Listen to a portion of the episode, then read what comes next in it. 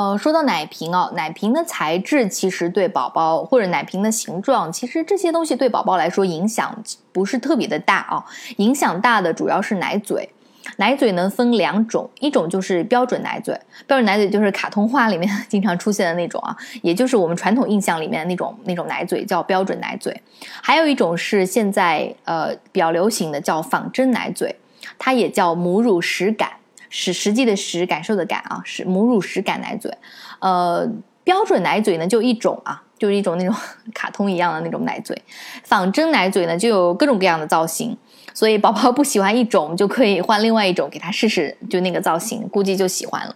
所以呢，宝宝如果不愿意喝奶瓶，可以换多换一下奶嘴的造型，因为每个宝宝喜欢的不一样，你多换一换，总能找到他喜欢的那一个。奶嘴啊，就像是呃我们自己睡的枕头一样，每个人的喜好都不一样。呃，不是说这个枕头高级就会睡得舒服，也不是说这个枕头看起来很软就睡得不舒服，对吧？这是每个人的喜好，所以在这里就不多说了。但是关键有一点就是，一定要选择适合宝宝年龄的奶嘴流量，就那个洞啊。那个奶嘴奶奶嘴不是有洞嘛？分一一一二三阶段的嘛，对吧？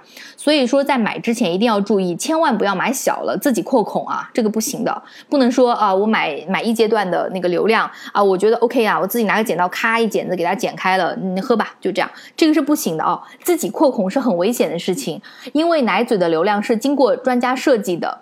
孔小了，宝宝会很着急，对吧？吸也吸不动，因为因为宝宝长大了嘛。孔大了，奶量大了，它会呛住的。因为我们的乳房出奶量，它我们的乳房出奶量其实是不大的，但而且它是要吸才会出的。但奶瓶的孔如果大了，它会一自己流出来，或者说一次吸的太多，那么宝宝会被呛住。还是在买的时候，你要跟卖的那个那个那个那个就是售货员说一下，就是我的宝宝有多大。然后让他给你选择正确的孔，就是哪些几阶段的这个奶嘴孔。所以再说一次，呃，我妈妈不要自己扩奶嘴的孔，尤其是尤其我看过有妈妈为了 为了让宝宝多吃一点，或者是吃快一点去扩孔，这个是很危险的。妈妈们千万要记住，不能去扩孔啊。嗯，好，奶瓶怎么喂呢？首先啊，我们要避免宝宝完全平躺着吃奶瓶。平躺不可以的，至少要让宝宝那个头下整个东西。呃，在我们的育儿课里面，我有说到这个枕头的问题啊，就是宝宝两岁以内都可以不用枕头的嘛，对不对？但是你要准备一个可以是大人的枕头也 OK 的，让宝宝斜靠着，就让他吃奶的时候枕一下，否则就可能会被呛住或者吃进太多的空气。好像喂奶瓶，其他也没有什么要注意的了。呃，也就是一些大家都知道的，就吃奶的时候不要逗笑啊。然后等宝宝大了以后，吃奶的时间是一个非常好的换尿布的时间，因为平常他真的会跑来跑去抓不住的。吃奶的时候可以趁机换个尿布。这这个就就说了说远了啊。好，说好奶瓶呢，我们再回来说母乳吧。呃，妈妈如何挤奶，多久挤一次好，然后在哪里挤比较方便，用什么工具，还有就是妈妈需要注意的一些卫生啊，我们接下来会详细的说一下这些情况。挤奶呢有两种，我刚说过了，一种是手挤，一种是吸奶器。我们首先说一下吸奶器。我之前说过啊，如果要称为 背奶妈妈，那么首先我推荐是投资一个吸奶器。吸奶器呢也分两种，一种是电动的，一种是手动的。手动的吸奶器价格比较便宜，它的是不需要电池或插电的。但是我个人感觉手动的吸奶并不是特别的轻松。第一是手会比较累，第二呢是我感觉吸出来的奶没有电动的多。可能它是因为没有一个，呃，因为电动吸奶器它是有一个刺激泌乳的过程，会模仿宝宝的吸吮来刺激泌乳，这样子会出现奶阵。所以我个人推荐还是买电动的比较好。有些妈妈觉得电动的会比较贵，其实我觉得一千一千多大洋的那种就可以完全满足需求了。一千多其实 其实也就是奶粉宝宝大半个月的奶粉钱，还不到一个月的奶粉钱。这样一比，其实感觉吸奶器还是蛮划算的，对不对？买一个可以一直用到断奶不说，还能让宝宝吃到最好的母乳嘛，对吧？电动吸奶器的工作过程啊，就是有一个罩杯，它会吸在乳房的乳头上。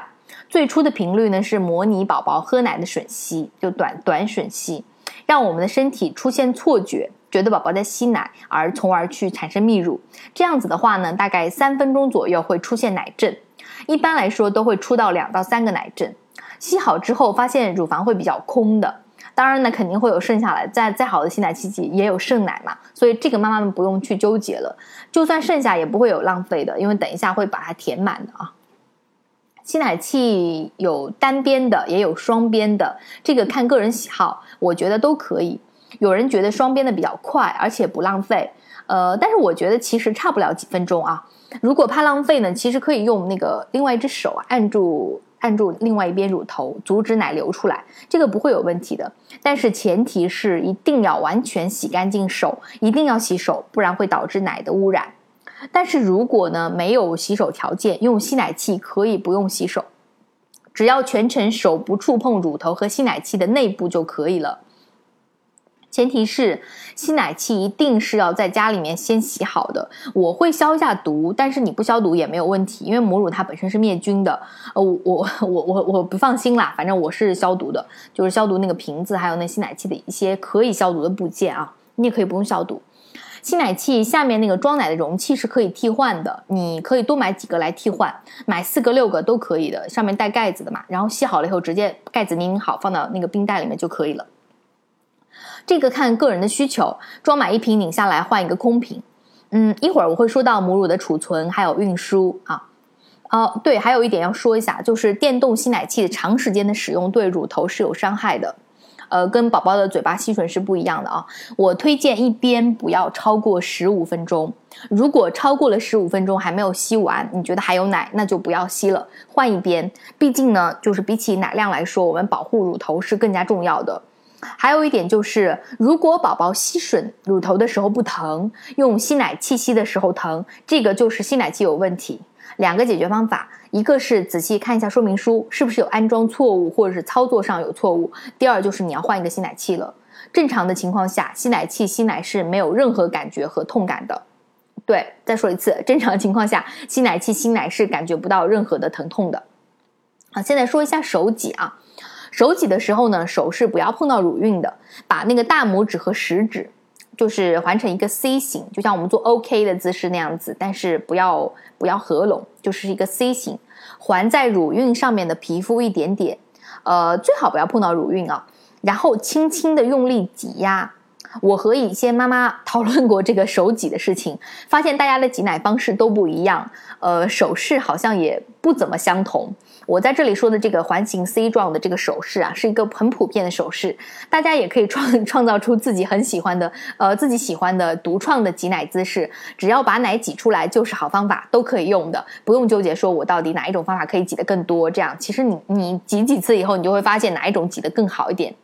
手挤和吸奶器是不一样的，吸奶器它是圆圈的嘛，呃，手挤是需要换一下方位的，因为乳晕产奶是均匀的一圈，我们的乳房是圆的，它一圈都在产奶，所以乳房的三百六十度一圈都是有奶的。那么我们挤一下就要调整一下那个手的位置，让整个乳房的奶都能够排出来。手挤习惯了以后会很快，而且比吸奶器要挤出更多的奶量，也能够排空的更充分。在手挤之前呢，我们需要按摩一下乳房，稍微按一下，让奶先软化流动一下。可以在乳晕的一圈轻轻的打小圈按摩，但千万不能用力啊，轻轻的小圈按摩。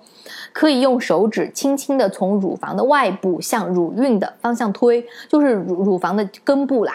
呃，向乳晕的方向推，然后呢，我推荐妈妈在手机里放一点宝宝的视频，呃，视频是最好了，照片也可以。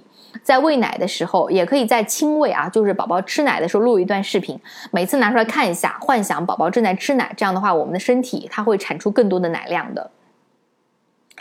那么，我们不在宝宝的身边的时候，应该多久挤奶一次比较好呢？这个啊是要根据宝宝的吃奶情况，宝宝的吃奶情况其实就是我们乳房排空的时间表了。